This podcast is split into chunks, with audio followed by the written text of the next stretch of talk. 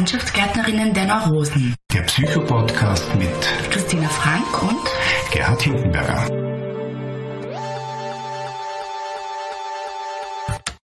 Herzlich willkommen zu unserem Podcast Landschaftsgärtnerinnen der Neurosen, dem Podcast zu allen Themen, die sich mit Psychologie, Psychotherapie, Beratung, soziale Arbeit und so weiter beschäftigen.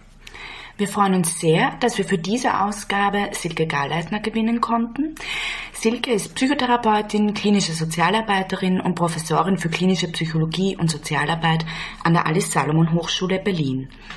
Im Rahmen des Sicherheitsforschungsförderprogramms KIRAS vom Bundesministerium für Verkehr, Innovation und Technologie Österreich hat sie leitend am Projekt PRIMSA Prävention und Intervention beim Menschenhandel zum Zweck sexueller Ausbeutung mitgearbeitet.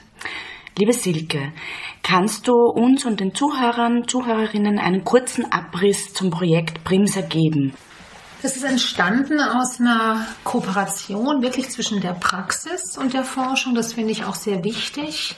Es war damals die Einrichtung Solvodi, die schon sehr viel Erfahrung hat mit Frauen aus dem, ich sage jetzt mal Frauenhandel, geht um Menschenhandel, aber wir haben doch hauptsächlich Frauen interviewt dann. Diese Einrichtung hat äh, diese Idee gehabt, ein größeres Projekt zu machen und ist dann auf verschiedenen Wegen mit der Universität Fechter zusammengekommen mit Yvette Felschow, die das Projekt insgesamt übergreifend, das bilaterale Projekt geleitet hat.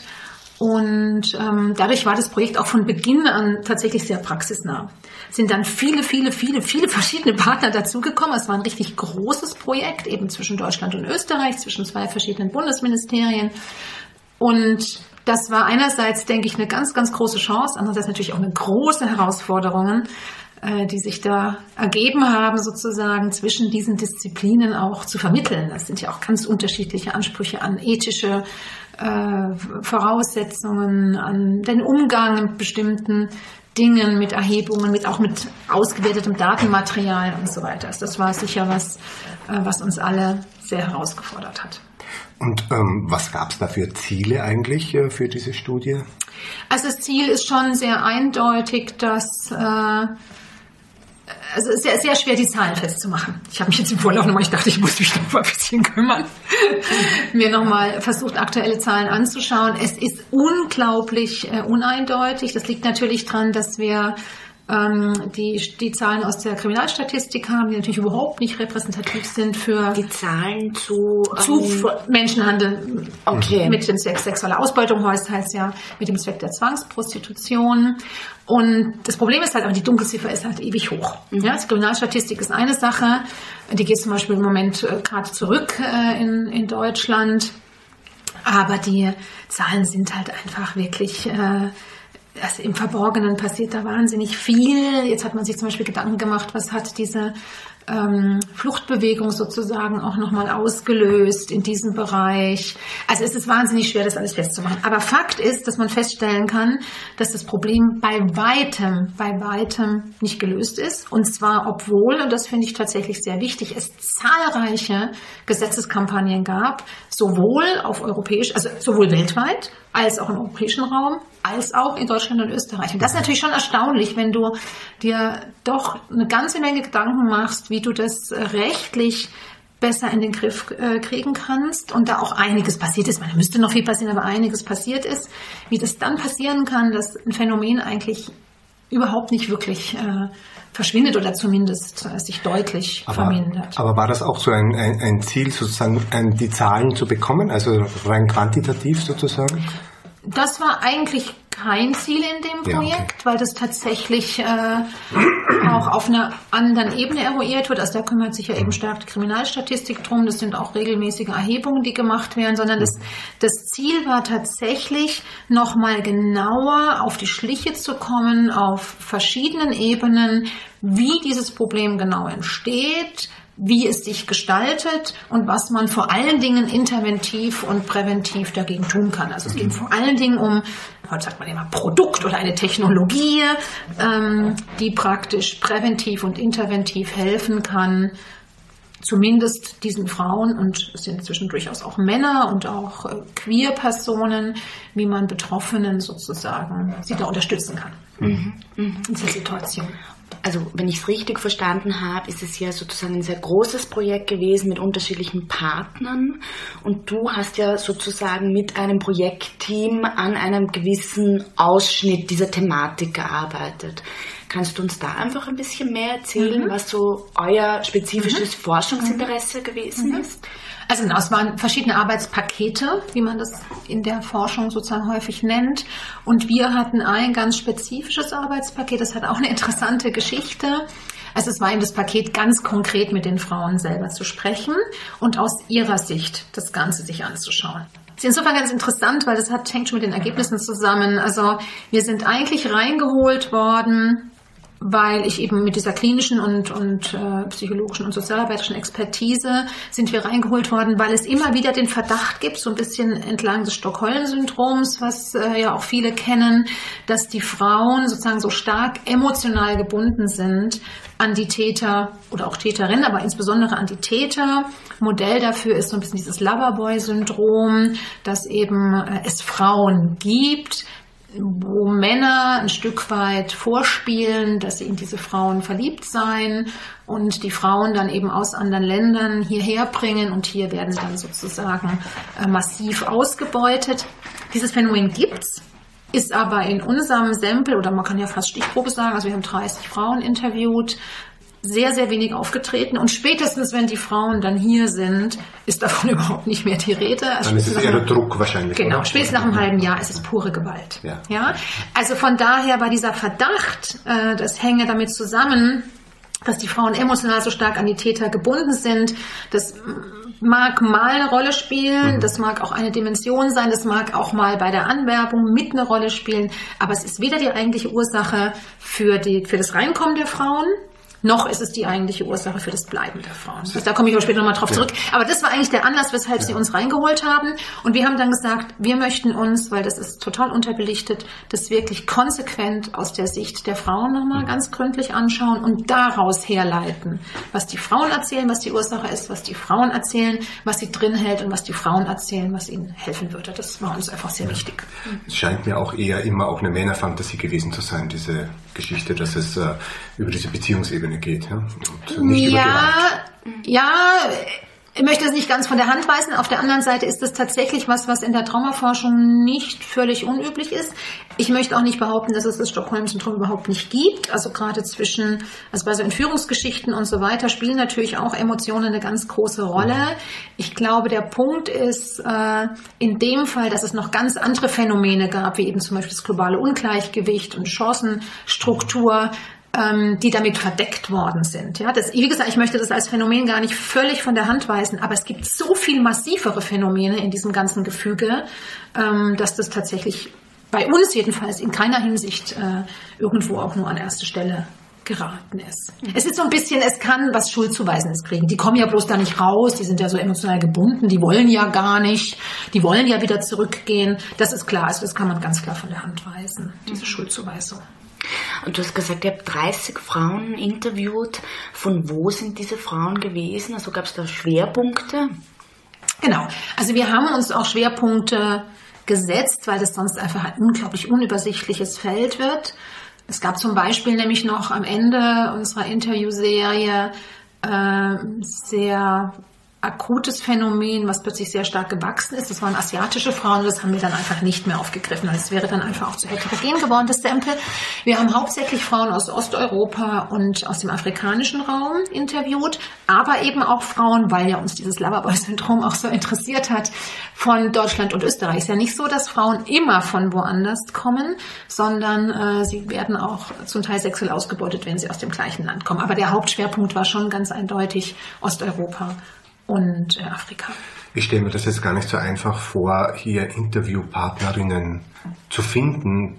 Erstens, die sich bereit erklären, überhaupt die Kontakte herzustellen.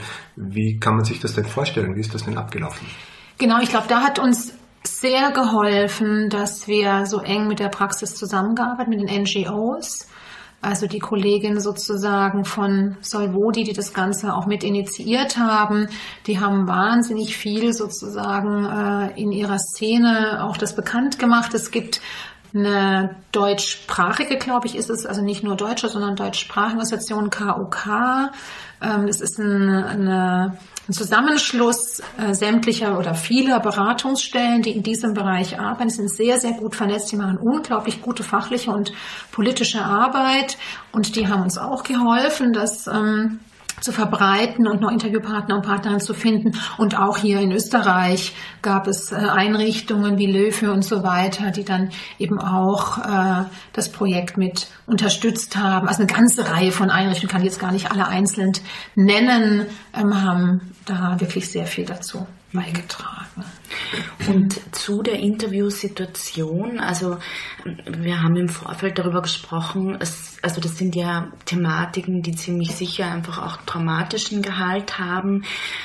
Worauf habt ihr da geachtet? Also bei der Auswahl der Person, die ihr interviewt, war da eine spezielle Gesprächsführung notwendig? Aber ich kann mir auch vorstellen, dass wenn man ja, mit so wirklich heftigen Geschichten konfrontiert ist, dass das durchaus auch für die Person, die das Interview durchführt, eine sehr belastende Angelegenheit sein kann. Oder je nach Sprachkenntnissen war vielleicht sogar eine dolmetschende Person noch mit involviert, dass einfach, also da ist wahrscheinlich eine ziemlich komplexe Interviewsituation gewesen mhm. ist. Kannst du da ein bisschen erzählen?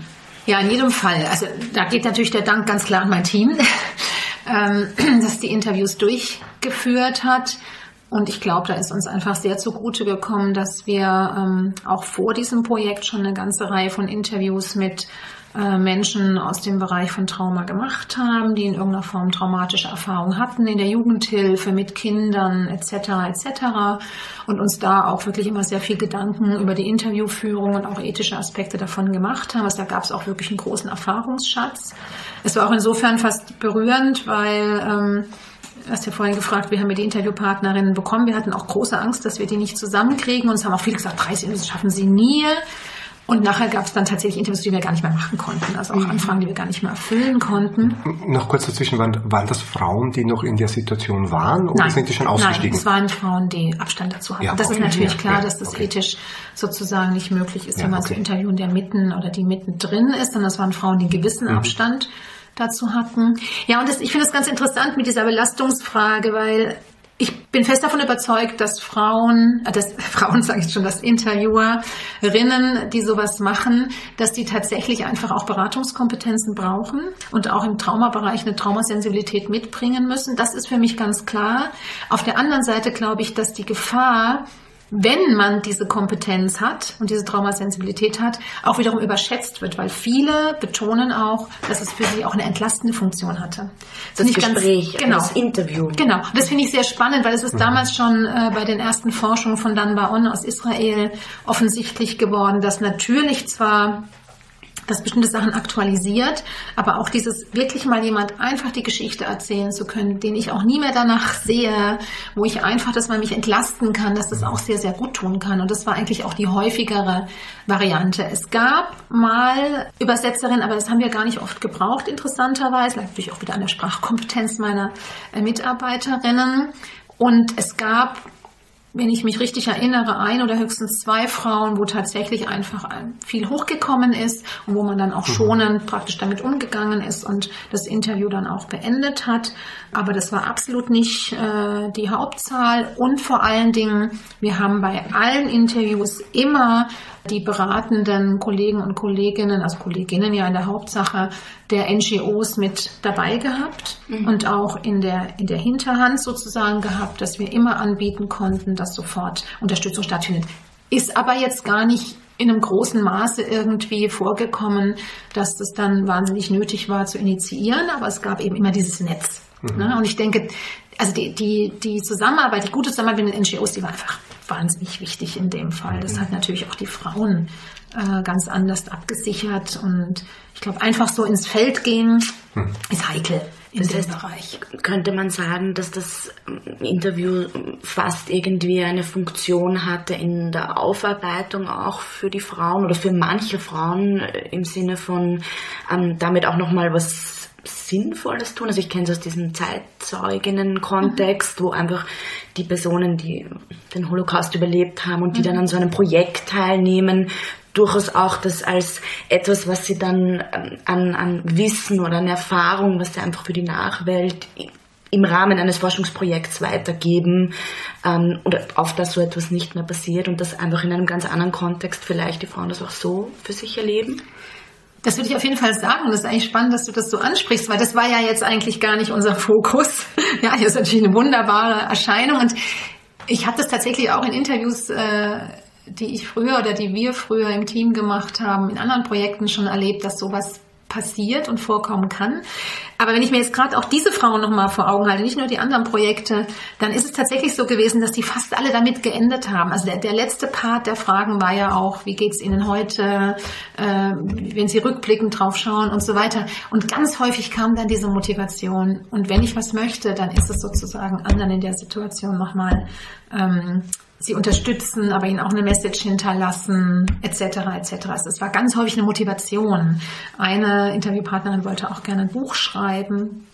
Wir haben ja auch, das haben wir auch vorher angekündigt, allen Interviewpartnerinnen, wo wir Einzelfälle ausgearbeitet haben, also wir haben bei zehn von den 30 Einzelfälle ausgearbeitet, die haben die alle nochmal lesen können. Also die haben praktisch das, was wir mit ihrem, also nicht die Gesamtauswertung, das, was wir mit ihrem Interview gemacht haben, das haben sie definitiv nochmal durchgeschaut. Zum einen auch, falls irgendwelche Gefahren daraus erwachsen, ist ja immer noch ein Gewaltsystem, was existiert äh, zum Teil und zum anderen aber auch einfach, damit sie die Kontrolle über ihren Text einfach behalten haben. Also das war ein partizipativer Anteil in der Forschung, dass wir das den Frauen praktisch nochmal zurückgegeben mhm. haben. Und ich glaube, das war dann für sie auch schön, das nochmal so geschlossen in einer bestimmten Darstellung einfach auch für sich nochmal kompakt zu bekommen und dann bestimmte Aspekte auch ausarbeiten zu können. Das, was du sagst, glaube ich, ist wirklich ein Punkt, dass dann so ein Impuls entsteht, häufig zumindest, also bei vielen der Frauen, ich möchte jetzt das anderen auch mhm. weitergeben und dass das für sie auch ein gutes Gefühl mhm. macht, so würde ich also es war wie gesagt nicht ein Auswertungsschwerpunkt, aber das würde ich trotzdem so einschätzen. Mhm. Neben den wahrscheinlich sehr individuellen Geschichten, die die einzelnen Frauen erzählt haben, Gab es denn auch, ähm, sage ich mal, ähm, übergeordnete Aspekte oder übergeordnete ähm, ja, Narrative, die euch erzählt worden sind, wo, wo ihr bemerkt habt, okay, das äh, ist eigentlich fast jeder Frau in irgendeiner Art und Weise passiert oder das hat jede Frau in irgendeiner Art und Weise selber so erfahren oder verarbeitet? Also erstmal finde ich tatsächlich nochmal wichtig, dass du diesen individuellen Aspekt ansprichst, weil das war einfach auch für uns was sehr Wichtiges den Frauen nochmal eine Stimme zu geben. Also wirklich durch diese zehn Einzelfälle, die wir ausgewählt haben, da nochmal auch so eine individuelle Darstellung zu bringen. Aber natürlich, es gab übergeordnete Ergebnisse.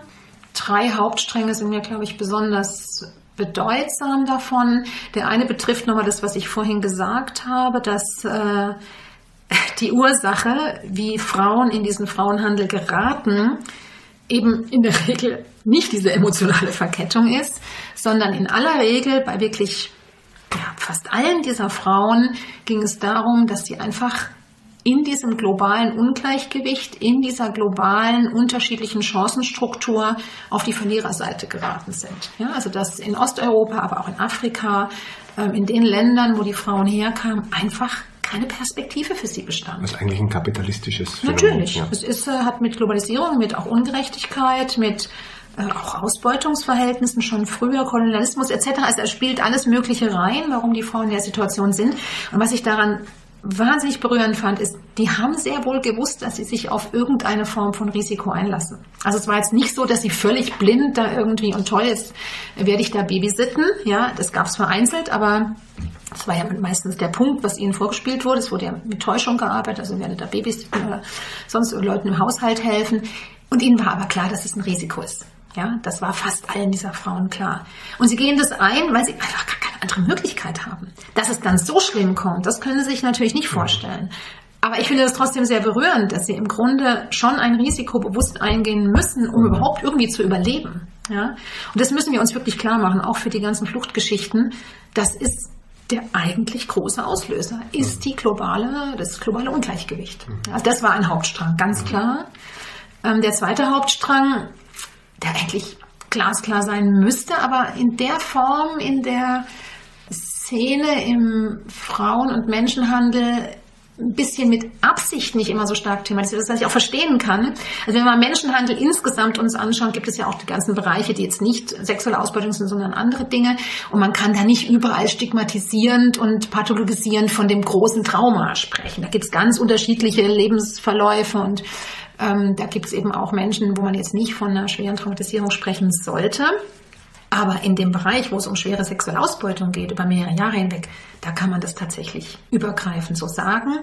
Und es war schon auch was, was sehr deutlich hervorgetreten ist, dass eben diese Nichterreichbarkeit für uns wiederum eben nicht an dieser emotionalen Abhängigkeit liegt, wie ich es vorhin gesagt habe, sondern daran, dass die Frauen so schwer traumatisiert sind und deren Bindungsstrukturen so zerstört sind, also durch diese ganzen Misstrauenssituationen, die sie, also durch das Misstrauen, was entstanden ist, durch diese vielen Enttäuschungssituationen, ähm, aber auch schon häufig durch frühere Geschichten, aber nicht nur, also auch durch diese lange sexuelle Ausbeutung einfach, ja, eine schwere Traumatisierung und und Bindungsproblematik entstanden ist. Und diese Bindungsproblematik, die hilft natürlich auch nicht gerade Professionellen, dass man an sie rantreten kann, weil natürlich ein wahnsinniges Misstrauen das blockiert.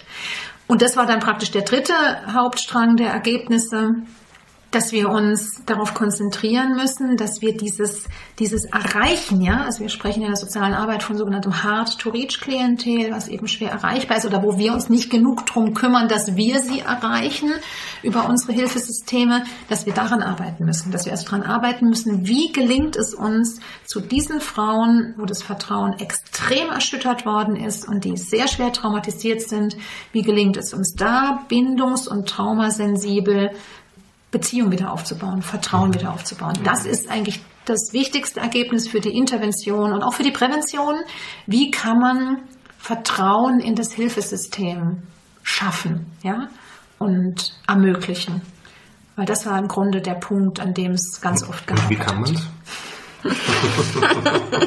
ja, das ist keine einfache Frage jetzt, aber ich versuche sie aus dem Gedächtnis so gut ich kann äh, zu beantworten. Das ist natürlich ein sehr komplexes System, was wir da aufgestellt haben. Also erstmal denke ich tatsächlich, indem man die Situation gut versteht und viel drüber weiß. Das heißt, man braucht Wissen über ähm, wie funktioniert Menschenhandel mit sexueller Ausbeutung, man braucht Wissen über das Prostitutionsmilieu, man braucht Wissen über diese organisierten Gewaltstrukturen, man braucht eben auch Wissen über Bindung, über Vertrauen und über Trauma. Ja, ich denke, das sind wichtige Voraussetzungen. Wenn dem so ist, dann kann man schon ganz schön so einen Prozess rausarbeiten aus den Ergebnissen. Dann ist es erstmal wichtig, dass, das ist meistens in Form von Streetwork, also von aufsuchender Arbeit, dass man erstmal den ersten Vertrauensschritt setzt. Ja, also dass man sozusagen wirklich sich langsam den Frauen annähert, vorsichtig auf sie zugeht und ja, über eine lange Zeit hinweg Vertrauen aufbaut. Es gibt immer diese eine Stelle, die ich wirklich sehr berührend finde, von einer Interviewpartnerin, die sagt, äh, ja, diese Streetworkerin, die sei dann immer da zu ihnen in die, in die Straße gekommen, wo eben die Prostitution stattfand und ähm, sie wäre da immer, ja, über ganz lange Zeit, ich dachte so, was, was will die eigentlich hier von uns? Brachte da ab und zu mal ein Buch mit oder irgendwas Süßes oder irgendwas. Und dann machte sie eine lange Pause und dann sagte sie, zwei Jahre hat es gedauert, bis ich ihr vertraue. Das werde ich echt nie vergessen. Es ist so eine äh, entscheidende Stelle, wo sie das so auch, also wo man auch so richtig spürt, was sie da zu überwinden hatte. Es ist ja, das ist Vertrauenstheorie natürlich wahnsinnig nützlich, ja.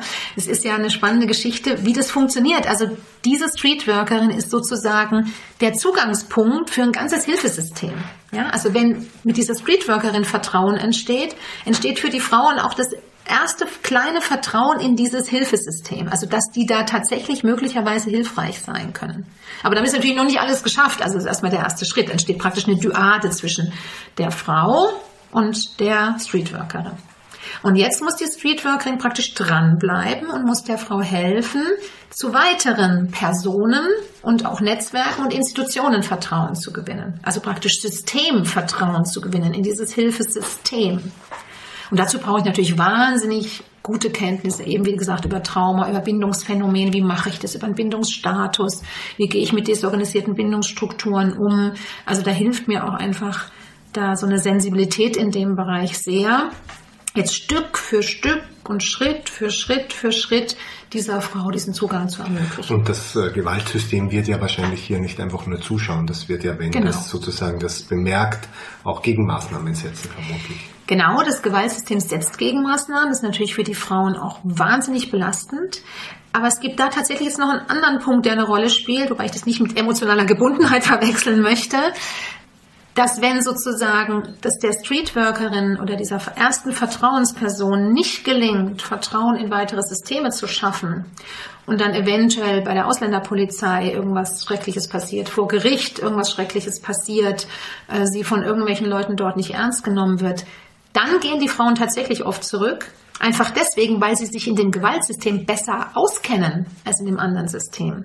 Weil bevor ich sozusagen jetzt noch weitere Schrecklichkeiten hier abwarte, von denen ich überhaupt nicht weiß, wo das endet und vor denen ich wahnsinnig Angst habe, gehe ich lieber dahin zurück, wo ich mich zumindest schon mal auskenne und irgendwie überlebt habe. Ja? Ähm, Spielt es eine Rolle oder ist das eine Befürchtung der Frauen, dass sie, wenn sie irgendwie zu den Behörden Kontakt haben, dass dann die Abschiebung drohen kann? Naja, das ist eine sehr komplexe Geschichte. Da, also da gibt es jetzt rechtlich viele Details, die wir, glaube ich, jetzt hier nicht aufführen können. Aber es gibt ja ähm, an vielen Stellen und äh, immer wieder äh, oder gab über lange Zeit diese Situation, dass wenn Frauen nicht ausgesagt haben, dass sie dann sozusagen eben ähm, abgeschoben werden konnten. Also es wurde praktisch wurden einfach Bedingungen dran gekoppelt, jetzt mal im weitesten Sinne, ja, um das offen zu halten.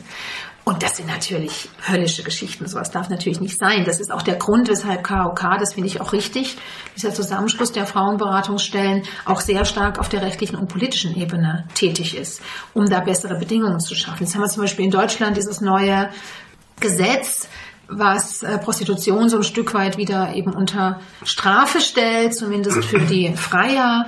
Das äh, nennt sich so nett Prostitutionsschutzgesetz, ist aber im Endeffekt für Frauen aus dem Frauenhandel auch wieder eine zusätzliche Bedrohung, weil dadurch natürlich der Untergrund noch stärker im Untergrund auch gehalten wird. Also solche Dinge sind überhaupt nicht hilfreich. Da gibt es eine ganze Menge ähm, Details, die ich auch gar nicht bis zum Ende kenne, die eben dann einfach auch rechtlich äh, die Frauen nochmal erneut in Schwierigkeiten bringen. Und man kann es wirklich so richtig wie so eine Stufenleiter bauen. Also äh, Vertrauen zu Streetworkern gehabt, einen Schritt hochgegangen. Vertrauen in die Polizei entwickeln können, einen Schritt hochgegangen. Vor Gericht sozusagen in Schwierigkeiten kommen, wusch wieder runter. Ja, also man kann richtig wie so eine Stufenleiter machen, wo man sieht, wie das funktioniert. Ja, und wie viel man sich da auch abmühen muss, um in diesem sehr, sehr schwierigen rechtlichen System oder den Frauen dann nicht genug zugewandten rechtlichen System da was zu machen, obwohl da schon viel passiert ist, aber trotzdem.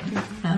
Fällt dir irgendein, irgendeine Geschichte, irgendeine Lebensgeschichte von einer Frau ein, die dich beeindruckt hat oder die dir jetzt einfach in Erinnerung ist, wo du das irgendwie so für uns durchspielen kannst, dieses wie, also in, in wie aller so Kürze, entsteht. Ja, mhm. so. Oh, sind eigentlich wahnsinnig viele von diesen Frauen unheimlich beeindruckend gewesen.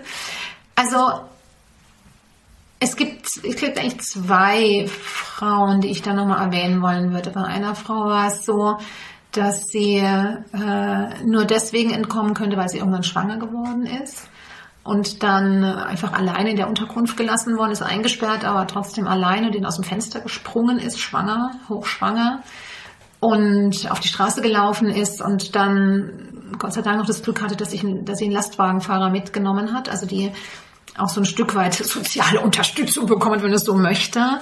Und dann auch noch zumindest weitläufige Verwandte hatte, wo sie anrufen konnte, die ihr dann eben Hilfe organisiert haben. Und das fand ich sehr beeindruckend, äh, wie diese Frau das dann schildert, dass sie in diese, in diese Beratungsstelle kam und auch die Frauenhaussituation kam und sie wirklich ähm, sehr umfassend ihr gezeigt haben, dass sie für sie da sind. Also auch mit so alltäglichen Sachen, dass sie sich eben um die Schwangerschaft gekümmert haben, um sie gekümmert haben und wie darüber dann so Schritt für Schritt Vertrauen entstanden ist. Da war aber auch noch so ein bisschen so ein Rest da, sonst hätte sie sich auch nicht an soziale Unterstützer und Unterstützerinnen wenden können.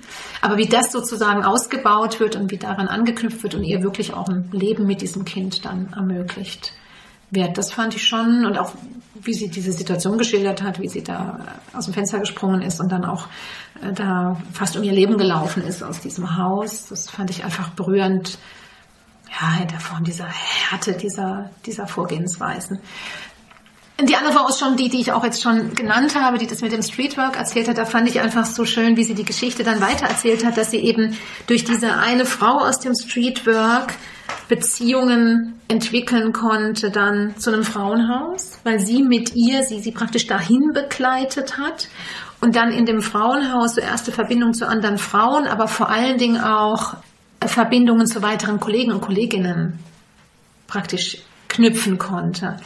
Und das hat sie so schön erzählt. Sie hat gesagt, ja, und dann, und dann ist sie, dann, dann hat sie, also diese Streetworkerin, die hat dann mit ihr Gespräche gemacht. Und weißt du, durch Gespräche verdient man das Vertrauen, nicht wahr? Und ähm, hat es dann irgendwie so, dann, dann ist sie durch mich hindurchgekommen mit diesen Gesprächen. Das war irgendwie auch so irre, dieses manchmal gebrochene Deutsch. Da entstehen ja nochmal Begrifflichkeiten, die sind einfach wahnsinnig schön. Und dann beschreibt sie, und dann, da war da in der Einrichtung, da war dann so eine kleine Schweizerin, ich habe sie immer kleine Schweizerin genannt, die war ein bisschen kleiner als ich. Und da habe ich dann auch Vertrauen entwickelt. Und ja, wirklich, die haben mir alle viel geholfen. Ne? Und dann ist so ein Netzwerk entstanden. Das fand ich sehr berührend, wie sie das schildert, dass so von dieser einen Frau ausgehend, die so die Brücke gebildet hat, jetzt immer mehr so ein tragfähiges Netzwerk entstanden ist. Und das war auch die, die dann später äh, eben ein Buch äh, schreiben wollte und da eben auch einfach viel unterstützen wollte. Also wo man so Schritt für Schritt diese Vertrauensentwicklung mhm. einfach auch sehen kann, die dann eben eintritt. Also ihr habt da ja ganz viele heftige Geschichten äh, gehört, ja? also von Gewalt, von sexueller Ausbeutung, ja, von tragischen Biografien. Es würde mich jetzt nicht wundern, wenn sozusagen das sich irgend, in irgendeiner Art und Weise auch auf das Team überträgt, ja, wenn man sich mit diesen Thematiken beschäftigt. Hat das Auswirkungen ähm, auf das Forschungsteam gehabt, vielleicht auch im Unterschied zu anderen mhm. Forschungsthemen, die ihr bearbeitet habt? Das Problem ist, dass wir ganz viel im Traumabereich gemacht haben. Du kennst das quasi nicht anders. Ähm, also ich kenne es tatsächlich eigentlich nicht anders. Das Team kannte es natürlich anders, sozusagen in Anführungsstrichen vor meiner Zeit. Wir haben schon versucht, im Team darüber auch zu sprechen, mhm. wenn da was aufgekommen ist und das ein Stück weit auch abzufangen. Es gab auch immer die Möglichkeit, da doch nochmal vielleicht mit Supervision was zu machen. Also es wäre mir jedenfalls immer wichtig gewesen, da auch das zu unterstützen. Nichtsdestotrotz Mhm. Aber es scheint jetzt nicht so ein ganz es großes ist, Thema geworden zu sein. Es ist nicht so ein riesiges ja, ja. Thema geworden. Ich schiebe das wirklich so ein bisschen drauf. Also, weil das war ja schon eines der heftigsten Projekte, ja, gell? Kann man schon sagen. Also, ich erinnere mich jetzt nochmal, weil ihr gerade gefragt nach berührenden Fällen, ist doch nochmal eine Frau, da war so eine Loverboy-Syndrom-Geschichte. Mhm. Und dieser Mann ist dann aber sowas von gewalttätig geworden mhm. in, äh, in Deutschland. Also wirklich mit Szenen, ich habe schon viel gelesen und gehört, aber also da hat es mir auch wirklich nur den Magen mhm. Ah, ich erinnere mich jetzt schon an eine Geschichte. Meine Lektorin hat irgendwas gesagt, also sowas Heftiges hat sie schon lange nicht mehr gelesen und sie musste mhm. dann erstmal eine große Pause machen. Mhm. Ja. Mhm. Also ich will überhaupt um Gottes Willen nicht sagen, es war nicht Mitarbeiterin belastet. Ja, überhaupt gar nicht. Ich glaube einfach nur, wir haben uns praktisch so langsam rangetastet von den Jugendhilfegeschichten, mhm. die ja auch schon heftig sind, über das Opferhilfeprojekt, was auch heftig war, bis hin sozusagen jetzt zu diesem Projekt, wo es glaube ich schon so eine gewisse, ähm, das hatte was Vertrautes, aber deswegen natürlich nicht weniger Belastendes, aber schon so was Normales in unserem Team, das ist glaube ich gar nicht so stark so aufgekommen ist. Mhm. Und ich würde schon ein bisschen drauf schieben, dass wir durch diese qualitative Auswertung uns schon viel mit den Texten und Inhalten beschäftigt haben und da hoffe ich, denke ich, das müssen natürlich die anderen besser beurteilen können, denke ich, weil ich da ja eine besondere oder eine andere Rolle hatte, aber ähm, wir uns dadurch, glaube ich, schon auch gegenseitig unterstützen mhm. okay. konnten. Jetzt hast du ja gesagt, so ein Ziel war ja ähm, ganz bestimmte ja, vielleicht Implementierungen auch äh, zu bewirken. Ähm, ist da was absehbar? Gab es da sozusagen eine Wirkmächtigkeit in die wahrscheinlich doch sehr komplexe Wirklichkeit dieser Welt?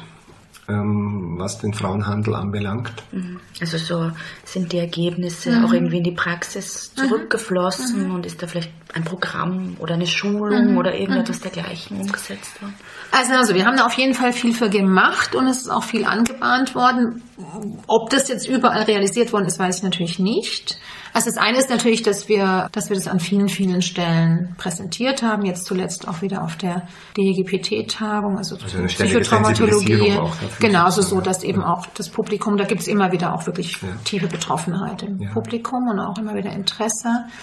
Für mich sehr faszinierend, äh, ganz persönlich, war die Zusammenarbeit mit der Polizei. Mhm. Das hätte ich tatsächlich nicht erwartet. Wir haben ja hier gerade in Österreich äh, mit dem Innenministerium wirklich äh, da zusammengearbeitet mit der dortigen Forschungsstelle und das fand ich schon sehr faszinierend, dass da so ein großes Engagement auch für das Projekt da war. Und da gab es sehr wohl ganz konkrete auch Vereinbarungen, also nicht nur Pläne, sondern auch wirklich Vereinbarungen, das in die Ausbildung der Polizei zu implementieren an verschiedenen Stellen.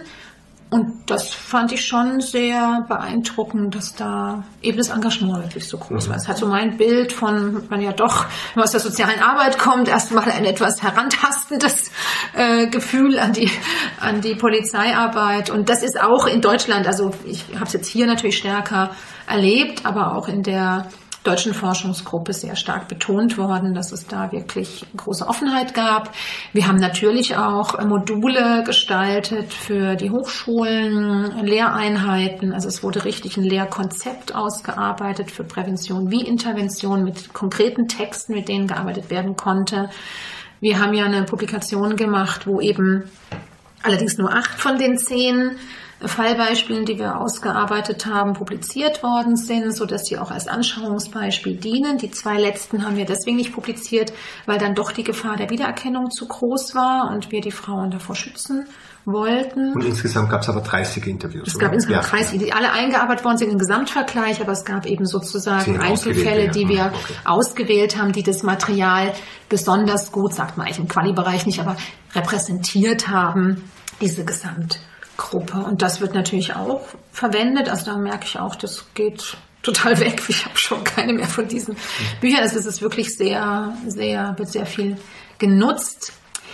Im Endeffekt weiß man natürlich nie, was es jetzt ganz konkret bedeutet. Ja, aber auch genau, was mir auch noch wichtig war, KOK hatte mich dann auch eingeladen, die äh, Verbindungsorganisation. Und ich habe dort mit äh, den, das den Kolleginnen dort, den Schlüsselkolleginnen aus den verschiedenen einzelnen Regionen eben auch vorgestellt. Wir haben es diskutiert. Da war nochmal interessant, die machen ja ganz viel schon total toll fachlich, keine Frage. Aber dass dieser Traumaaspekt und wie sehr sie im Alltag an diesem Traumaaspekt auch arbeiten und da auch eine Kompetenz dafür mitbringen und mitbringen müssen, das war dort schon nochmal sehr stark Gesprächsthema und ich denke, das war auch nochmal eine wichtige Ergänzung mhm. sozusagen mhm. für diesen Bereich. Aber wie gesagt, die machen tolle fachliche Arbeit. Also es gab jetzt nie mhm. irgendwie das Gefühl, wir bringen denen jetzt hier irgendwie die absolut neue mehr, sondern dass wir haben das miteinander dann verknüpft und verflochten und das habe ich auch als fruchtbar erlebt. Also von daher ist die Hoffnung, also wir haben schon einiges gemacht, auf jeden Fall. Geht auch nochmal viel Dank an die Wett Völschow, die das Ganze koordiniert hat, das Großprojekt sozusagen. Genau. Wie war die Projektlaufzeit? Also wann hat das gestartet und bis wann ist das gelaufen? Ja, das war auch eine recht spannende Geschichte. In Österreich lief es eigentlich zwei Jahre und in Deutschland lief es drei Jahre. Das war natürlich auch alles nicht so ganz einfach, ähm, diese beiden Systeme übereinzubringen. Das war das erste bilaterale Sicherheitsforschungsprojekt, was gemacht worden ist in dieser Förderreihe von Kiras gemeinsam. Und das war nicht so leicht, das miteinander abzustimmen. Wir haben dann aber eine kostenneutrale Verlängerung bekommen für dieses dritte Jahr und dadurch das ein bisschen miteinander abgestimmt. Nichtsdestotrotz war es dann nicht ganz synchronisiert, weil jetzt äh, Deutschland eigentlich noch bis vor kurzem noch Berichte abgegeben hat und so weiter. Von daher war es so ein bisschen versetzt. Ich finde alles in allem hat es dann für dieses Riesenprojekt wahnsinnig gut geklappt. Aber natürlich, wie gesagt, habe ich ja schon gesagt, gibt es da äh, immer wieder auch Problematiken, ja, also auch in der Sichtweise der einen Gruppe auf die Ergebnisse von anderen. Und äh, also da gab es schon natürlich auch sehr interessante, lehrreiche und auch schwierige Situationen, die man dann auch zu bewältigen hat. Also in so einem Großprojekt geht auch immer viel natürlich an Energie drauf für diese Vernetzung, aber andererseits hat man sie halt sonst auch nicht. Und zum Beispiel das Erleben mit der Polizei, das wäre anders nicht möglich geworden mhm. als über so einen großen Verbund. Also da, ja, das wäre anders einfach nicht gegangen. Gibt es von deiner Seite noch etwas? Was du ergänzen möchtest? Ergänzen, ja. Gute Frage. Ich glaube schon, ähm, ich habe schon viel im Traumabereich gemacht, aber es hat mich schon auch nochmal wirklich auf eine besondere Art und Weise berührt, dieses Projekt. Wie gesagt, ich meine, diese Geschichten sind immer berührend und das habe ich in jedem Projekt, was mit Trauma oder überhaupt in jedem meiner Projekte mhm. erlebt, wo es auch um solche Interviews geht. Aber ich glaube, ich fand einfach nochmal so wahnsinnig beeindruckend, eben, dass Frauen die mit so viel Trauma zu tun haben, die mit so viel Beziehungsbrüchen zu tun haben, die mit so viel sexueller Ausbeutung zu tun gehabt haben, dass die dann doch in der Lage sind, so vertrauensvoll mit einem zu sprechen und so authentisch ihre Lebensgeschichte zu schildern. Und dass in dieser Lebensgeschichte dann tatsächlich auch einzelne Personen einen wahnsinnigen Unterschied machen können. Also das finde ich immer total faszinierend. Ja, also wirklich einzelne Personen, die sie über eine bestimmte Wegstrecke, gar nicht mal über ewig lange, aber eine bestimmte Wegstrecke gut, fachgerecht, äh, bindungs- und Trauma- und vertrauenssensibel begleitet haben, dass das so einen unglaublichen Impact hat. Ja? Und dass es an solchen einzelnen Personen dann tatsächlich auch hängt, an solchen einzelnen Fachkräften, ob Frauen den Ausstieg schaffen oder nicht ja, weil sie eben diese Kompetenz haben, das Vertrauen wieder aufzubauen. Das, das hat mich schon sehr berührt und natürlich auch die Frauen mit ihrer wahnsinnigen Überlebenskraft, ja, ohne die das und Ressourcen, ohne die das auch alles äh, überhaupt nicht möglich gewesen wäre. Und auch das Vertrauen und Bindung und Beziehung doch sowas ist, wo einiges auch nach solchen schweren Verletzungen wieder heilen ist ein schwieriger Begriff, aber wieder sich regenerieren kann. Und diese Earned Security Phänomen, also wirklich verdiente Sicherheit herzustellen oder zu ermöglichen, tatsächlich sich so authentisch auch zeigt. Das fand ich schon, mhm. fand ich schon sehr, sehr beeindruckend. Gut, dann vielen Dank, liebe Silke, für das sehr, sehr interessante Gespräch und die Einblicke, die du uns und den Zuhörern und Zuhörerinnen ermöglicht hast. Wir sind somit am Ende angelangt. Vielen Dank fürs Zuhören. Ja, vielen Dank. Das war der Psycho-Podcast für heute. Wenn es Ihnen gefallen hat, dann erzählen Sie Ihren Freunden und Kolleginnen von uns oder schicken den Link weiter.